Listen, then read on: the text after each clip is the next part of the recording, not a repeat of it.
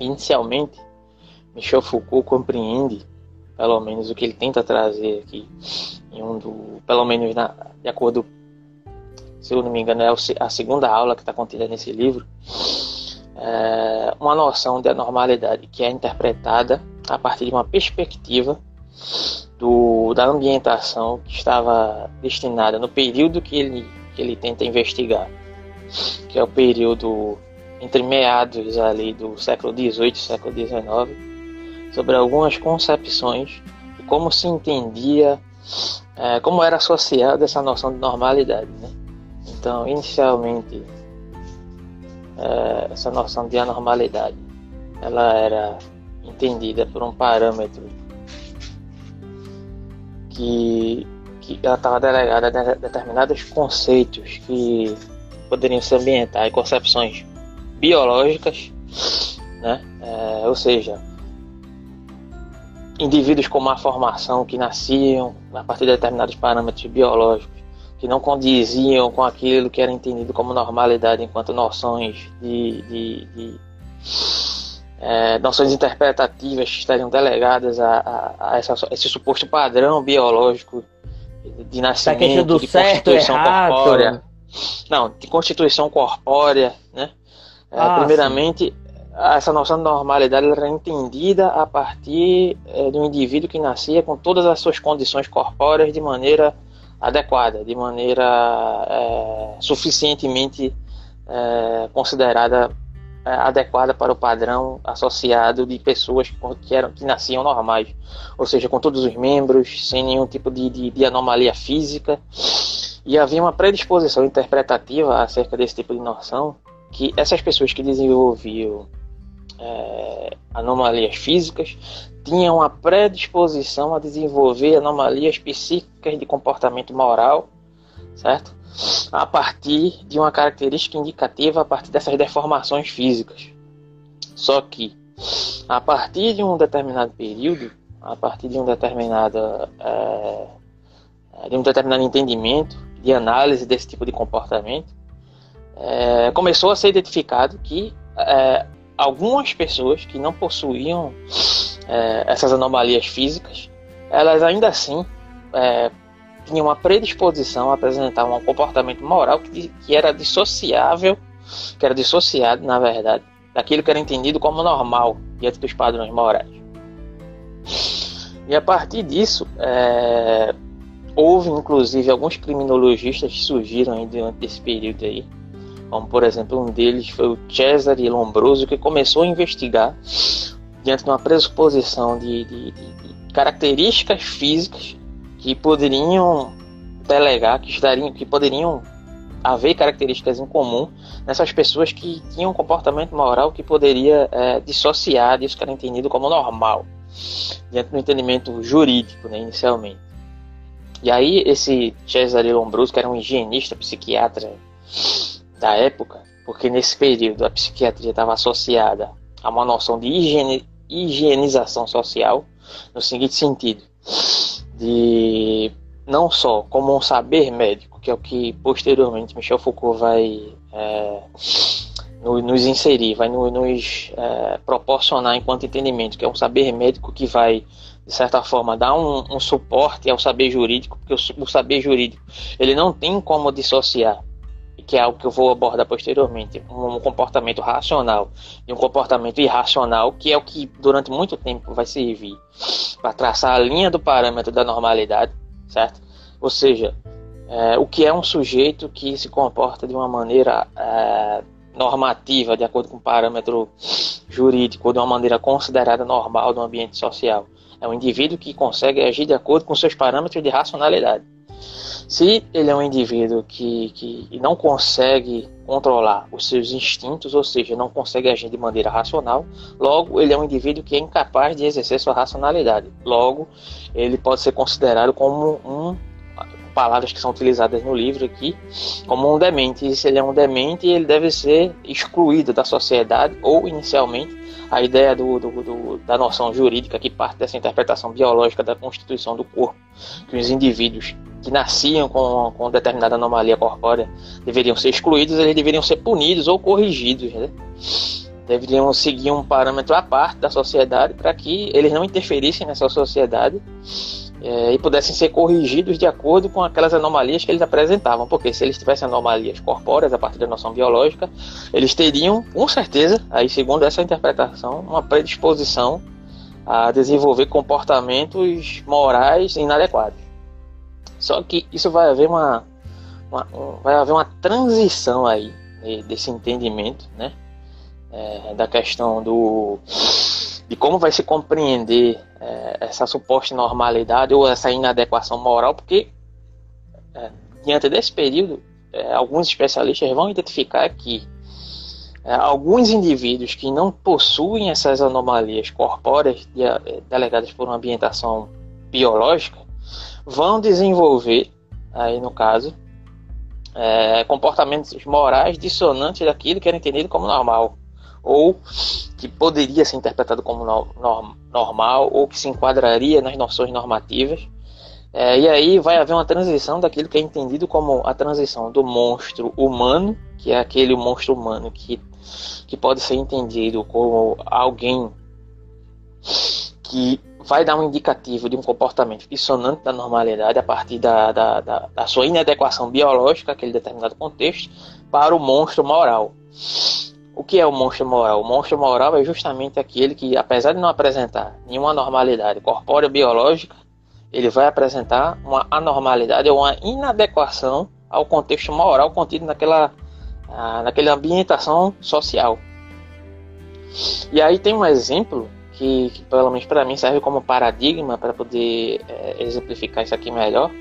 É o exemplo da Henriette Cournier que está contendo ali no, na segunda metade, no segundo seminário desse, desse livro Os Anormais, que Henriette Cournier é uma, uma, uma senhora, uma, uma, senhora entre aspas, não sei a idade dela, mas enfim, é uma pessoa. Sabe se está viva também? Não acho difícil, né? isso aí foi. Não sei exatamente qual foi a época, não vou me arriscar, mas enfim, acho difícil. Mas o que ah. acontece? Continua. É, essa pessoa, essa pessoa era uma pessoa que, de certa maneira, foi solicitada por uma mãe para cuidar do seu, do, do, seu bebê, né? E a partir é, dessa, dessa solicitação, é, ela foi prestar o serviço a essa outra senhora, que eu não, não me recordo o nome, não sei nem se Foucault citou o nome no livro, mas enfim. E ela simplesmente, o que acontece quando essa mãe deixa essa criança aos cuidados dessa Henriette Cordier.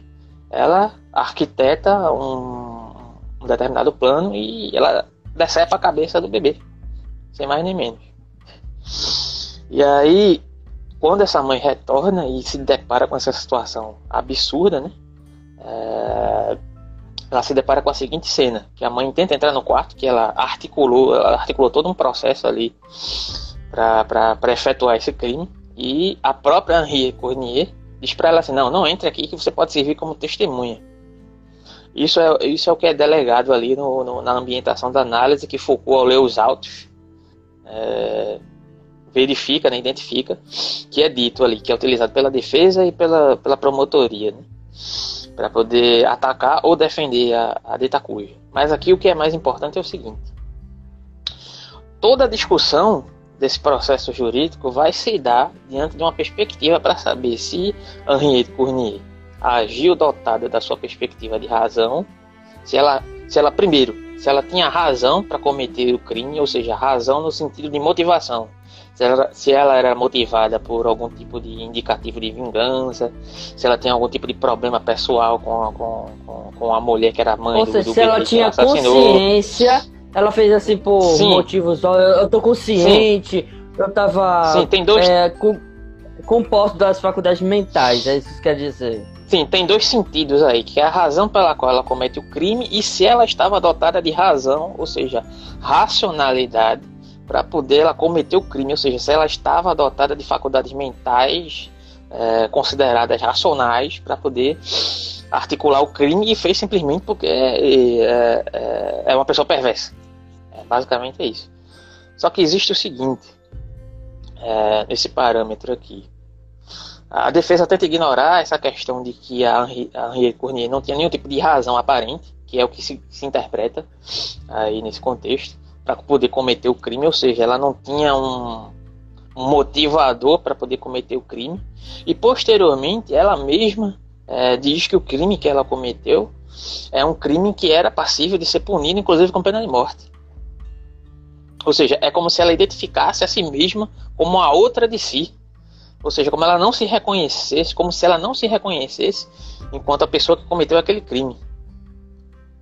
Então, o que é que é articulado aqui diante de uma contraposição que vai perpassar o entendimento de um saber psiquiátrico que vai intervir no, no, na ambientação jurídica. Ou seja, o saber jurídico ele não tem a capacidade de dizer se aquele comportamento foi um comportamento racional ou se foi um comportamento irracional, vamos por assim dizer. Né?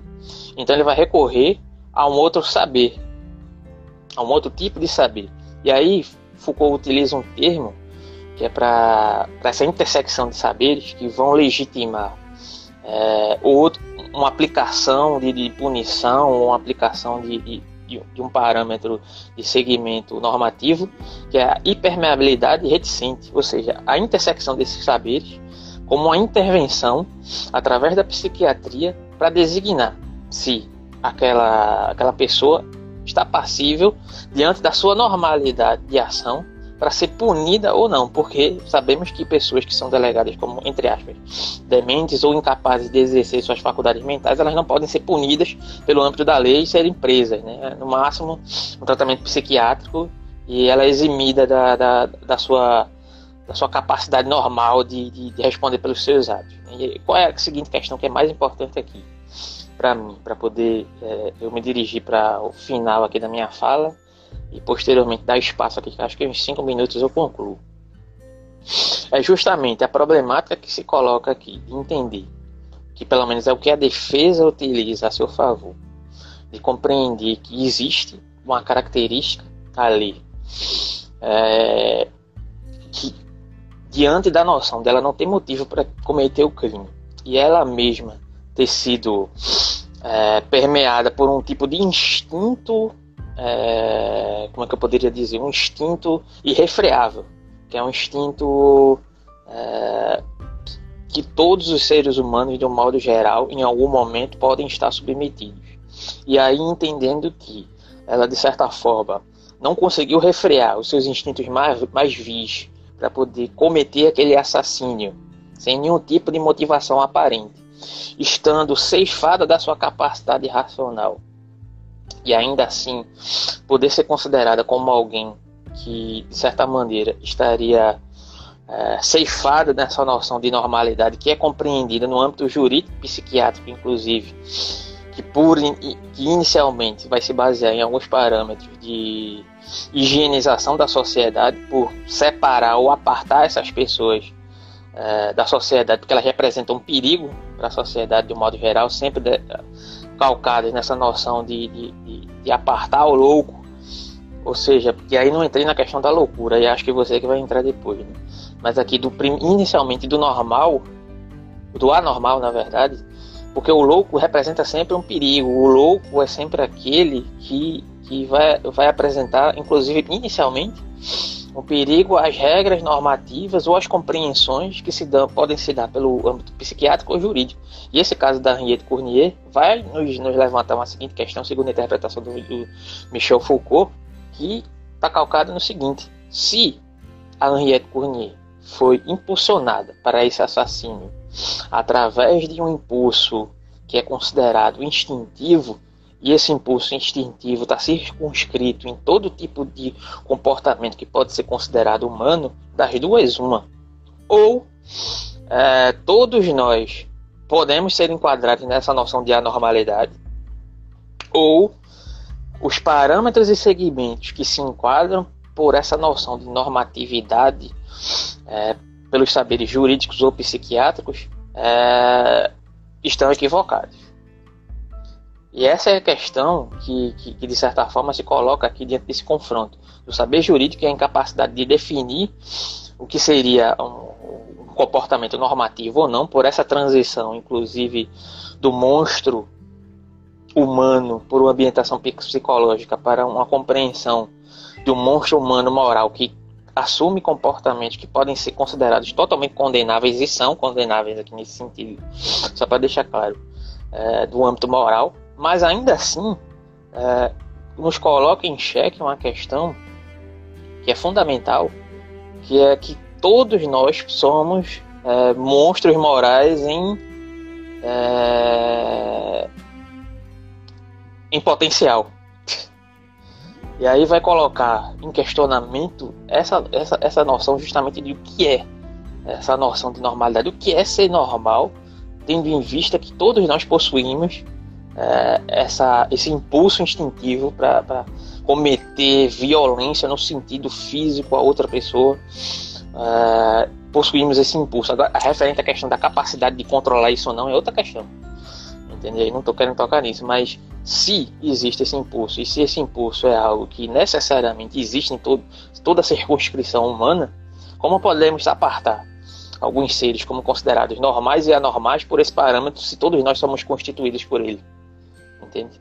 Inclusive, isso vai ser ambientado em outras questões dessa noção do monstro moral, dessa transição da interpretação biológica para a interpretação moral, que inclusive nessa época, só para encerrar aqui, nesse período, é, pessoas que tinham um comportamento, uma tendência de comportamento para é, homossexualidade, elas eram entendidas que possuíam algum tipo de anomalia nos seus órgãos sexuais, ou seja, que eram potencialmente hermafroditas e eram examinadas e submetidas a esses exames, porque o comportamento moral delas deveria estar delegado a algum tipo de anomalia no corpo.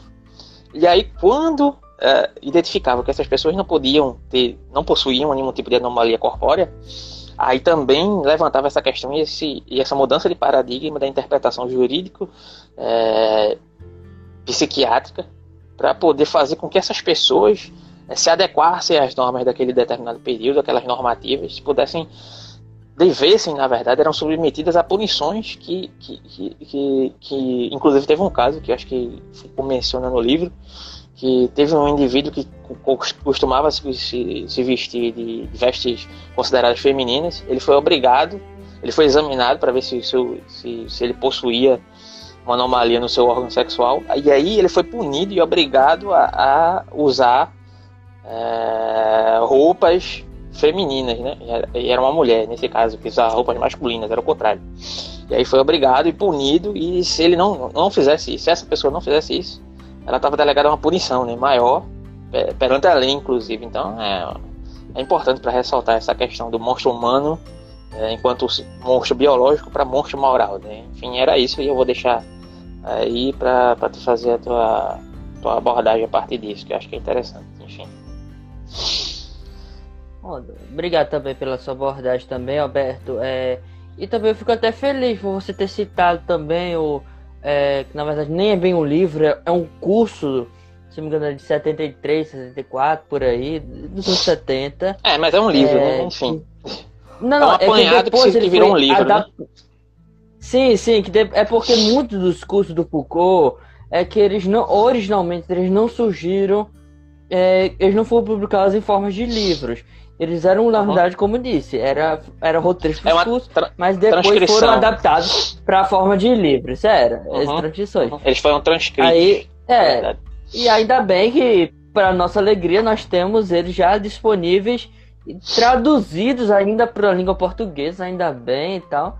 É, e ainda por cima, é, eu estava vendo, é, e eu queria até agradecer também por você ter a, a Achei também esse debate também, achei uma, um bom tema para incluir dentro desse contexto, principalmente desse, desses tempos. Eu acredito que é um bom assunto para ser debatido, não só nesse contexto de, de isolamento social, de pandemia, mas eu acho que sempre é um assunto que é bom é, para é, pensarmos e fugirmos do, da, da caixa, do, é, do fora do comum. É isso que eu penso assim de maneira resumida. É, com base no Foucault, é, que vai ser minha, a minha base, que vai ser assim, principal, minha principal fonte para falar da, da loucura, mas também vai ter outros momentos que eu quero falar e me aprofundar mais para e pra, como questionamento e como profissional da área da filosofia, eu quero entrar como questionamento do que nós consideramos aqui como normalidade. Eu vou trazer outros assuntos a, além do Foucault. É, e para começar, é, e, é, dando uma espécie de continuidade ao, ao assunto que você falou, Alberto, é, teve uma hora aí que você falou sobre a questão do louco, e eu não me lembro qual foi a palavra, mas é, sobre essa questão assim. Ah, sim, é, tem a ver com a questão da capacidade do próprio ser humano, do próprio indivíduo, é, saber é, diferenciar assim do que assim não não apenas distinguir se da realidade ou não, da ficção, essas coisas assim. É, isso vai ser, claro que vai ser um clichê básico para a definição do louco, é, não só para não só para nós, para to, mas também para toda a sociedade, para os, é, a psiquiatria, é, a psicologia de modo geral, e também até mesmo para o próprio Foucault. Só que o caso assim que o Foucault traz para cá é, e que merece assim, um destaque importante é a questão do assim é, como é que é mesmo? Essa questão do oh, essa importância assim, é esse perfil histórico do que nós podemos entender assim, é, a investigação genealógica a né? isso. Não ela não é ela inicialmente ela não ela se dá por genealogia, mas eu não vou entrar nesses detalhes porque aí é, são outros 500. Na verdade é uma é uma arqueologia, é uma é, arqueologia, não genealógica. Uhum. É, é porque na verdade nesse tempo assim entre a década de 50 e, e a década de 60 é, nós estamos lidando com o preparo da da fase. Nós estamos lidando com a fase pré-arqueológica e a fase arqueológica do Michel Foucault, mas eu não vou entrar em detalhes disso, não. O que eu quero aqui trazer mesmo é o conteúdo em si, ser mais objetivo possível, pelo tempo. É, nesse, é, nessa questão, assim, é, eu tava vendo uma entrevista, se tu quiser, posso até mandar para você depois. É uma entrevista é, do, é, do Foucault que ele fez lá para a Universidade Católica de Louvain ele falando que uma das questões que fez a, a ele trabalhar esse assunto, é, assim, é, a questão central da, da tese dele, para quem não sabe, é, na verdade, é, a História da Loucura nem é um livro, ela foi, na verdade, uma tese doutorado do Foucault, e que depois foi adaptada para livro. É, na verdade, era para entender. É, a, a, a questão central é responder como é, é como e o porquê dessa Só para situar aqui, tá falando de que livro aqui nesse momento? A História da Loucura. Ah, ok. A História da Loucura. É, uhum. que é a História da Loucura, que vai ser Pronto, a base okay. para eu, eu trabalhar essa questão da... É, ok, ok. Pronto, com aqui eu tô falando para deixar claro para os nossos te é, telespectadores, é, eu vou tomar com base a história da loucura. É, e a questão central que ele vai que o Foucault vai trabalhar nesse livro é, é responder a sua tese é como e o porquê como é, como e o porquê é, a loucura tornou-se uma problematização do nosso mundo ocidental. Eu não me lembro exatamente qual eram as palavras, mas era de maneira bem resumida, mais ou menos isso. Porque na antiguidade, na antiguidade, ela tem as, é, há uma época que o louco era visto como como um sábio. O sábio aqui não é aquele sábio no sentido filosófico como a gente estudou na, na filosofia clá grega clássica, não. Não é sábio assim da sabedoria, não é nesse sentido, não. É sábio no sentido mais profético, como profeta. Uhum. Inclusive, parece que ele era. É, algum, eu estava assistindo um documentário, é, acho que é, é, é, sobre Foucault, esse documentário, posso até passar para você depois, ou qualquer pessoa que estiver interessado. É, sobre. Tu me manda os é, links que eu acho que, eu vou postar esse vídeo depois no YouTube. Beleza, eu te mando depois. Beleza, então. É, o docu é, nesse, é, se eu não me engano, os bufões dos reis. Inclusive, é, parece que eles tinham algum é, conselheiros, alguns eram quase conselheiros do rei, sei lá, alguma coisa desse tipo. Mas enfim, o que eu quero dizer é que na antiguidade eles tinham uma visão pelo, muito pelo contrário, eram muito positivas. Como eu disse, é sábios, profetas. Alguns eram chegados a esse título de profeta, então o cara deve ser. Sei lá, o cara deve ser top aí, um bambambam, sei lá. Então, assim, é, na questão da. Aí eu. É, e aí, na, aí chegamos na era. É, lá por volta da Idade Média, principalmente na era clássica. Lembrando que esse era clássica aqui, com, é, de acordo com o filósofo Roberto Machado, que eu vou tomar com base também ele aqui, que ele é um grande é, é, comentador, estudioso, pesquisador, foi aluno direto do próprio Michel Foucault. É, ele falou que esse era clássico que se refere à idade, à, à idade moderna, para ser mais exato, o século XVI e o século XVII, que lá haverá a grande reviravolta do sentido negativo e pejorativo da, da loucura. É quando a gente passa a encontrar outros significados e negativista eh, e do negativismo acerca do louco. Deixa eu só te é, fazer uma pergunta aqui, rapidinho. Rapidinho, desculpa te interromper. Há uma trans. Uma, uma, uma, uma mudança de paradigma do entendimento como o louco inicialmente era visto como algo bom e posteriormente há uma transição para uma concepção de entendimento de que ele era algo ruim, apesar de é, talvez, como você disse, não, não, não ser uma constituição do pensamento genealógico, mas arqueológico aqui nesse sentido, já dá alguns indicativos, pelo menos, do, do pensamento genealógico a partir de Nietzsche, né? dessas investigações de qual o valor que era aplicado por trás do conceito de loucura, ou seja, qual o valor dos valores, né? Mas enfim, pode prosseguir. Tá bom. É, tudo bem, tudo bem. É, nesse caso, assim, o que eu tava querendo, assim, trazer para cá... Você tava é, falando do momento de transição, nesse... né? Sim, sim.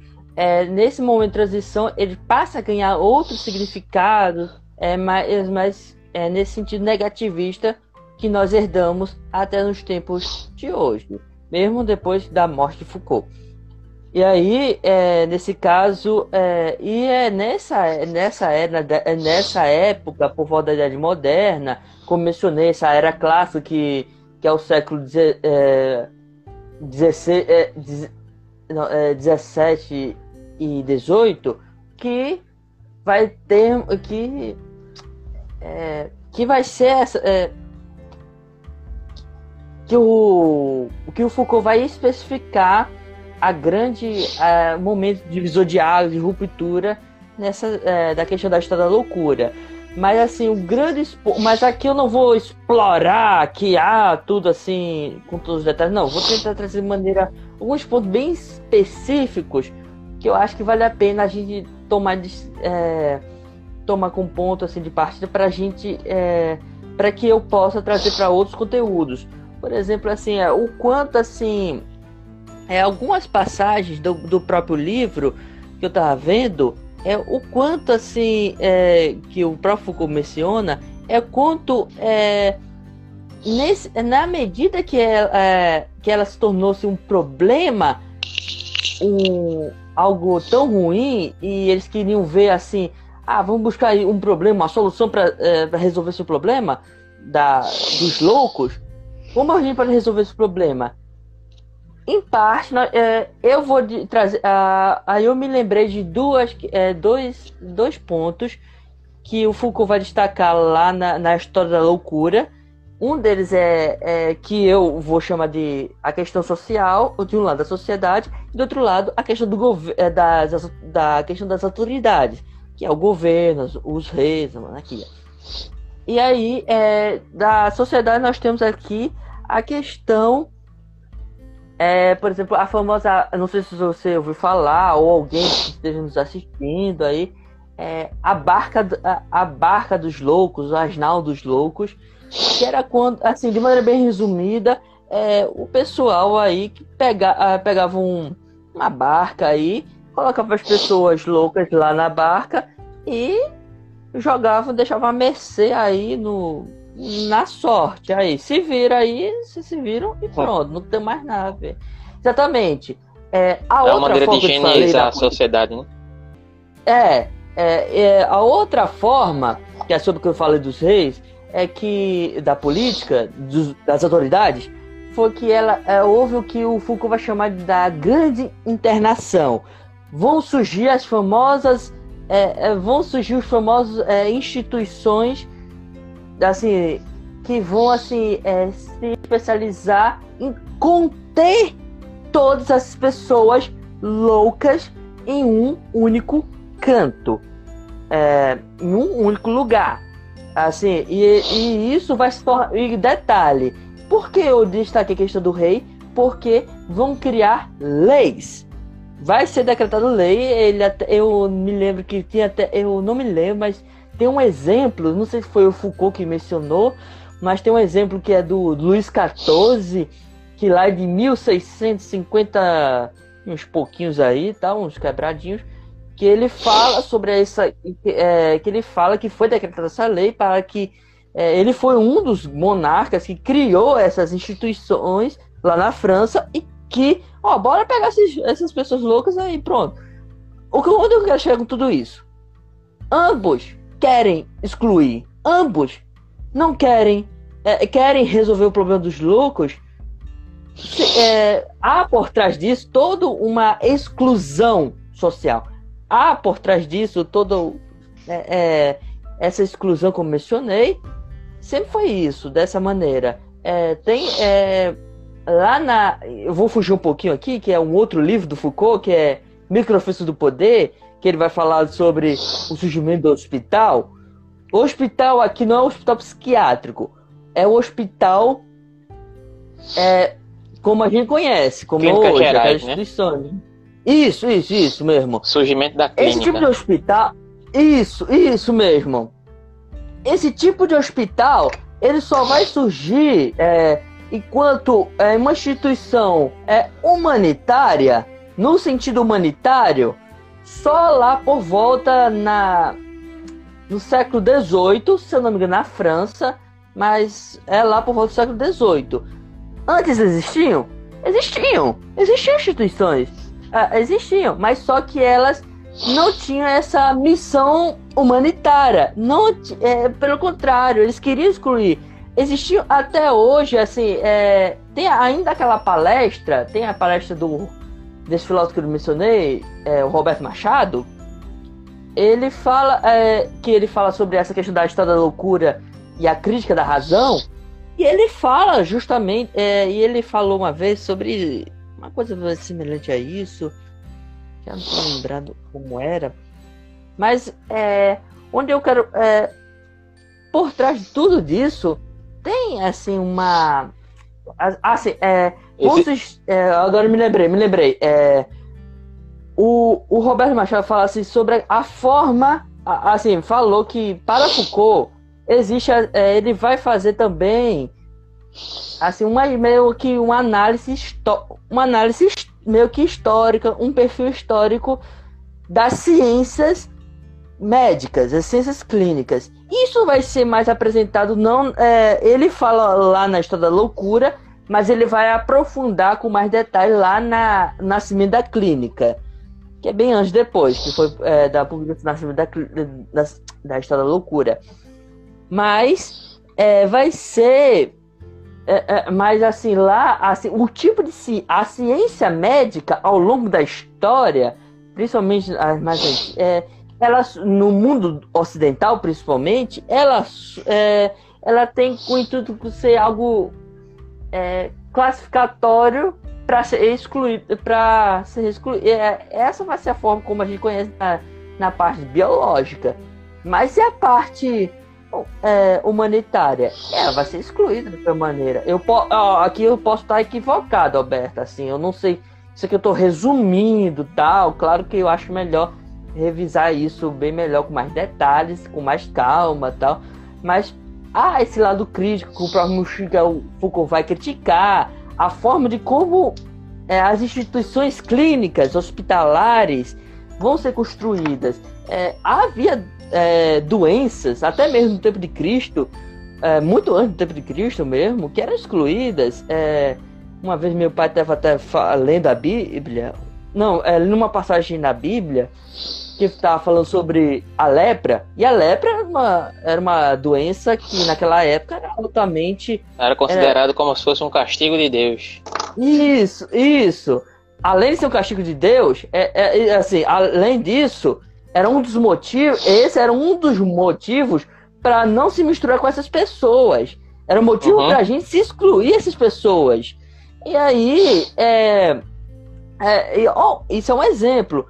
Quando surgir, ao longo, séculos depois, surgiram instituições que vão fazer e vão contribuir, é, elas vão ter esse cuidado, mas mesmo assim é uma instituição separada da sociedade. Não, elas só vão ser humanizadas lá, lá para o século XVIII, segundo Foucault. Mas, é, mas como eu disse, é, e aí eu até me, vou fazer até uma menção aqui, vou querer trazer referências aqui do, do filme do, do Coringa do, do, é, do ano passado, 2019, do Rockin' Phoenix. Filmaço, recomendo muito aí, quem quiser, recomendo muito, até para você, Alberto. Não sei se eu você já assisti, assistiu. Já, eu assisti antes de sair do cinema. É, porque não eu sempre é uma, elogiado. Uma, eu sempre não é uma apologia à pirataria, não, mas enfim, eu assisti até sair do cinema. não, não, não. É mais fácil eu fazer apologia à pirataria do que você. Mas aí, é, assim, é, na verdade, não faço só a ele, assim, do ano passado. Eu vou trazer também o outro Coringa do é, Rick Ledger, se não me engano. É Rick Ledger, de 2008. É, aquele filme é, também é muito bom, perfeito é, o que eu gostei muito do Coringa é, a, é assim, é a humanizar, é a tratar a figura do herói, a, a, a, tratar a figura do vilão do mesmo perfil do herói, humanizando. É, tem até um vídeo que eu encontrei do, do, do canal da Nerdologia, que é do, do Atila Marino. É, recomendo muito aí, canal massa aí e tal, o merchandise aí. É... Tá recebendo quanto pra fazer é- propaganda é... dele aqui? Quem dera. Aí né, é, ele fala sobre essa questão da é, sobre a questão da de, é, destruição da figura do herói e, e como entra a figura do Coringa. Nessa questão, como gente, é, é possível a gente trazer figuras como o Coringa nesse sentido, porque a gente pode, tem a capacidade de nós humanizá-los. É, eu me lembro quando eu era criança, é, eu era tinha uma fascinação, eu gostava, curtia, quando eu gostava de super-heróis, eu curtia essas coisinhas de super-heróis, hoje eu enjoei dessas coisas e tal. É, eu, eu até me lembrava dessa, é, eu me lembrava é, que eu curtia mais essa parte, assim, alguns vilões. Essa, essa, Você gostava mais dos anti-heróis? É, não, é, isso, isso. Eu tinha uma certa, eu também. uma certa afeto por alguns anti-heróis, é. E aí minha irmã uma vez chegou lá, eu não sei se eu era o objeto de estudo dela, sei lá. Ela fazia psicologia na época, hoje ela. Não sei. Aí. vai lá. Aí, é, é, no caso assim, é, uma vez ela perguntou, eu não esqueci, ela. Por que tu gosta tanto do, do vilão tal, não sei o quê? Até naquela eu não entendia. Mas aí, é, aí só anos depois é que eu fui entendendo essas questões que, que a gente acaba trazendo essa questão dos afetos, é, a humanizar é, esse lado mais humano em certas questões. É, e também há certas pesquisas também que para assim pessoas como os presos, as pessoas que estão do outro lado da, da cela, é, assim, alguns deles acham assim que para eles mesmo estão certos. Ah, você pode criticar, ah, não, ele tá errado, a gente pode ter os motivos dele para estar errado, mas hum, algo da consciência dele, acho que daquele contexto, é, acho que de alguma maneira ele ele acha que está certo, mas é, de alguma, isso mostra também esse lado human, é, humanitário que assim, a gente acaba se apegando. Não sei se faz sentido, eu sei que é confuso. Não, faz sentido, é... sim, mim. Pelo menos pra mim, não sei se for o pessoal que tá assistindo, né? Mas pra mim, pra mim foi perfeita essa observação aí. Eu posso, assim, eu vou eu posso até enviar uns vídeos, eu posso enviar esse vídeo que ele traz com mais detalhe, principalmente nesse aspecto mais neurológico. É, o que eu quero trazer, assim, é esse aspecto, assim, e aí, isso tudo me faz trazer, assim, não se trata de ser louco. Eu sou louco por estar tá gostando, o, o, o, o vilão é louco? Não, não, não é isso. Há essa questão assim de que o vilão assim pode estar assim. Vamos trabalhar uma outra perspectiva. E o Coringa, é, tanto do Rick Ledger como do Joaquin Phoenix, são fantásticos nesse sentido que revolucionam a questão. Mano, é sem palavras, mas eu tenho que é, mas é difícil falar é, nessa questão do. É, se não me engano, assim, ele, é, eu acho genial, porque ele resume muita questão, ambos, isso eu vou falar dos dois, se refere aos dois. É, há certos momentos porque eles falam, criticam esse sistema que está assim, assim, ah, é, eles não sigam planos, essa moralidade, essa moral. Vai chegar uma hora que essas pessoas uhum é, civilizadas, presas a essa moral, elas vão. É, assim, é só. Assim, elas vão se desmoronar. Me fez lembrar até de Nietzsche. Sem essa moral para sustentar elas, tal, não uhum. sei. Vai lembrar um pouco do Nietzsche também. É, ah, assim, e é isso que eu, eu penso assim trazer também essa crítica da questão, é, assim, é, é tanto uma crítica pessoal, como também do, não só do Foucault. E eu faço aqui referência que a, ao grande aqui, que, é, que eu sou fã, é o ídolo é Raul Seixas aí, maravilhoso. é, é, pra quem não sabe, sou fãzaço do, fã, da Raul Seixas aí, sou fã do Raul Seixas, mas é, é, minha família, é, meu, meu pai cresceu ouvindo Raul Seixas, é, desde a adolescência mesmo. Ele até comprava ilegalmente na ditadura militar os LPs na época, mas. Hum.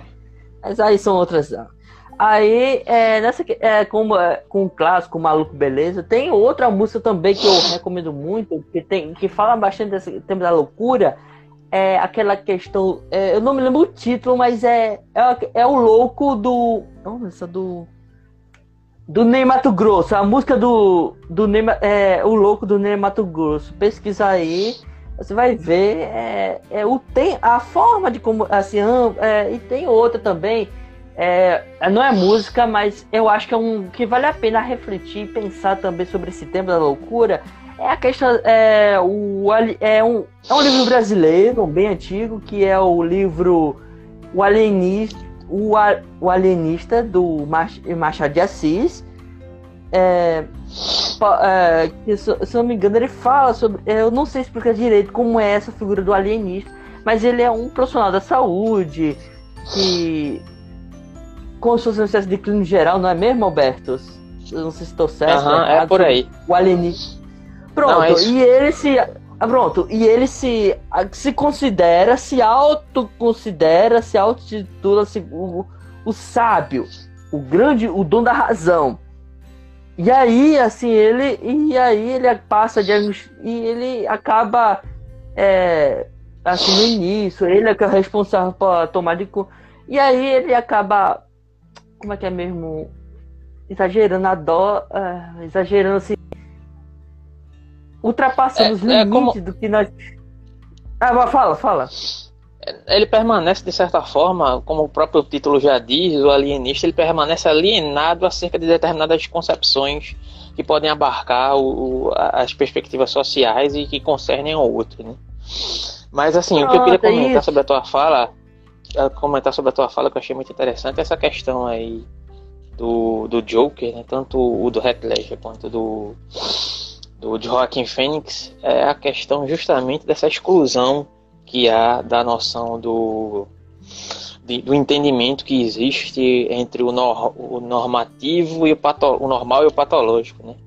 É justamente essa questão que se você pega principalmente o filme do Joaquim Fênix, você pode verificar que de acordo com aquela questão da, primeira, da minha primeira fala, que é referente ao entendimento do monstro humano, que tem determinadas características fisiológicas que são informes, são def deformadas, etc. E a partir daquele, daquelas deformidades, ele já vai adquirir um comportamento moral que é não aceitável. O Coringa ele tem essas características. Ele tem uma determinada dificuldade para falar, ele tem uma dificuldade na voz, ele tem uma deficiência que está delegada a, a, a uma, um comportamento estranho que está ligado a uma noção fisiológica que é de, de proferir risadas em, em, momentos inoportunos. Ele tem uma, uma, uma languidez na sua constituição corpórea que não é considerada uma constituição normal diante do aspecto social e de certa forma ele já vai sendo excluído por conta dessas características fisiológicas inicialmente. Né? E posteriormente, se você for pegar por uma perspectiva Foucaultiana diante da, do, do, dos seminários que viraram livros de Michel Foucault do, dos anormais, primeiro da, da constituição do indivíduo anormal, ele justamente vai se, se basear nesses parâmetros que é da constituição, constituição fisiológica, que vai transitar para essa noção moral, para um comportamento moral que é considerado inadequado para aquele determinado contexto, para desumanizar ainda mais aquele personagem, né, que vai cada vez mais se sendo excluído do aspecto social, justamente por essas características, e de certa forma vai é, tendo um comportamento que, a, com o passar do tempo, vai aderindo cada vez mais vai abraçando aquela marginalidade, já que ele não consegue se inserir, né? E por muitas vezes a gente termina interpretando, ou desde a nossa infância, interpretando o Batman como o, o, o herói, alguém de mais pre... o herói, alguém de, alguém de mais prestígio, só que o Batman, no final das contas, é um privilegiado. Se você for observar o contexto é, do filme, é. de modo geral. Eu achava que Batman... eu era o único a ver isso. Se você for observar, o Batman beleza, que no início ele perde o pai e a mãe, que é tipo. Que, que é como se fosse um discurso que fosse legitimar o modo pelo qual ele vai lutar por aquilo que é entendido como justiça, entre aspas. Mas que tipo de justiça é essa que ele está lutando? É, enquanto vai se voltar apenas contra é, os indivíduos que já são marginalizados daquele aspecto ali de Gotham City, né? Se você for verificar, os bandidos que ele persegue diariamente ali são já bandidos necessariamente excluídos e arruinados socialmente, né? E ele já é um privilegiado, milionário, uhum. auto-intitulado filantropo, filantropo e etc. É, mas que ele não passa pelos aspectos, pelos aspectos que o Coringa passa e você verifica aqui na constituição desse filme aqui, do último filme de Joaquim Phoenix, é muito interessante porque o tempo todo aquele personagem está querendo ajuda, tanto do Estado, tanto do, da sociedade, de um modo geral. E cada vez mais ele é rejeitado, ele não consegue se incluir de jeito nenhum, certo? E no final das contas ele coloca, ele termina por, por de certa maneira, dar vazão aos seus instintos, né? É, de uma maneira que vai colocar em evidência os aspectos hipócritas daquela sociedade da qual ele faz parte. Né? Ele vai colocar em evidência através disso que está delegado a uma, uma, uma não localização, um não lugar daquele indivíduo naquele contexto social, né? é, que, que vai fazer com que eles fuja ainda mais desse aspecto de, de, de, de, confluência com a sociedade de um modo geral e que, que vá colocar em xeque, que vá questionar os parâmetros dessa sociedade em suas raízes. Né? E a partir disso ele termina de um modo, ele termina o, termina o filme justamente é, se encontrando com a única coisa que ele poderia se encontrar para poder suportar aquele, aquele é, aquela situação social do modo geral, que é abraçar a sua própria marginalidade, a sua própria exclusão, né? E é, é o único algo que vai proporcionar a ele um vislumbre é, de, de, entre aspas, justiça, né? para você ver como a percepção de justiça de um, de um, de um de um indivíduo ou personagem marginalizado em contraponto a outro que, de certa forma, nunca experimentou dessa exclusão social, principalmente por conta dessas suas constituições psicofisiológicas, que são produtos também dessa exclusão social, são diferentes, né? E aí, como você. E aí, eu vou deixar aqui uma questão de. Será que. Uma questão aqui que é. Será o que é isso que a gente chama de normalidade? Será que esse parâmetro de normalidade que a gente institui por muitas vezes. Não é um, um, um algo que simplesmente vai fazer com que nós não olhemos, não humanizemos determinados tipos de pessoas que fogem a determinado comportamento que consideramos normal, seja diante da ótica psiquiátrica, social, jurídica, ou seja lá qual for, para a gente não se mobilizar em detrimento delas, não integrar essas pessoas no aspecto social. O que é isso que a gente chama de normalidade? Será que não é só um padrão que serve justamente para legitimar essa exclusão? É isso que o filme, pelo menos na minha interpretação, ele tende a mostrar. É um padrão que serve para legitimar o negligenciamento dessas pessoas, sabe? É, de uma maneira totalmente cruel. Era isso. E tem, tu tem cinco minutos aí é. para concluir, porque eu acho que não, ninguém vai fazer pergunta, então, não. Então, tudo bem. Mas o que eu quero contribuir até para essa sua análise é, é trazer também, assim, sobre a questão que você falou da normalidade, é também entendendo sua questão do que a gente está lidando também. É, por exemplo, é, eu uma vez há muito tempo, acho que foi ano passado, retrasado, eu conversei com, com o Ítalo, que é amigo da gente, para quem não sabe, é amigo da gente, é psicólogo lá da Universidade Católica de Pernambuco. E aí, a gente, é uma vez eu falando com o Ítalo, é sobre se será que pessoas como Bolsonaro é, é louco? Isso me, me assim, eu, você me, isso assim, será que o uso dessa palavra está certo?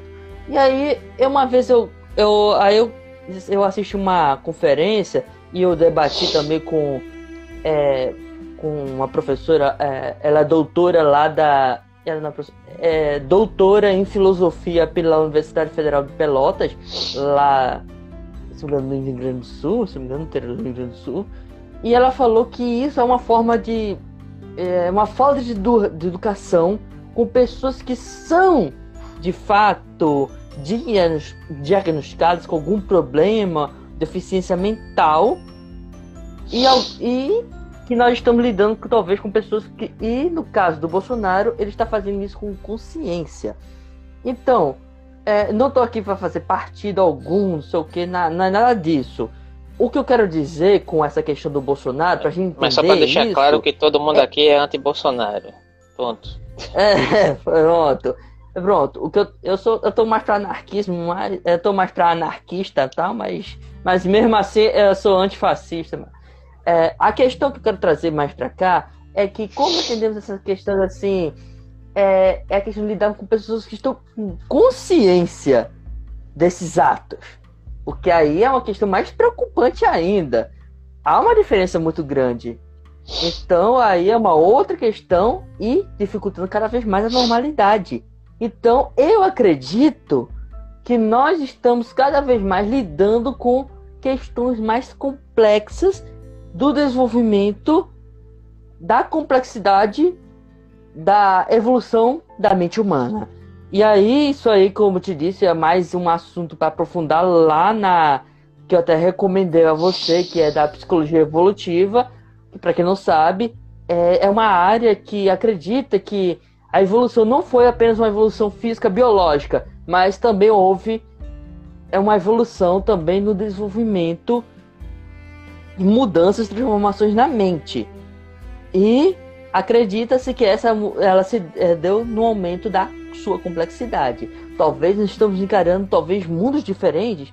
É, quando você está falando sobre, assim, quando é, eu não me lembro qual foi o caso, mas quando houve aquele caso assim que eu não me lembro assim, é um caso dos neurologistas, quando a gente eu só sei que foi um caso aí que houve aqui no Brasil e também houve nos Estados Unidos também, que foi quando parece que o, padra, o, o padrasto é, tentou estuprar a, a enteada dele, alguma coisa assim. Mas aí descobriram que ele tem um tumor no lobo pré-frontal, que é essa, mais ou menos essa região uhum. do cérebro. E aí tiraram. Mas só. E aí é, ficou uma questão dos neurologistas. Há, há, há de fato uma. É, será que ele adquiriu esse comportamento por causa. Oh. O lobo, o lobo pré-frontal ah, é um ah, órgão que, que, que é constituído no cérebro que serve para refrear os nossos impulsos. Enfim. Ele tem um problema, né? Pronto. Enfim. É, ele teve esse problema e assim aí fizeram a cirurgia e tirou. Mas mesmo assim, eu, só para não, eu não vou entrar muito detalhes nesses casos aí. Esses casos aí são muito documentados, não só no Brasil, mas no mundo.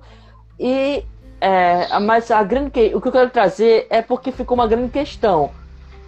Ele adquiriu esse comportamento só por causa, assim, do uh, desse câncer no lobo pré-frontal, ou ele estava lá, mas que estava adormecido.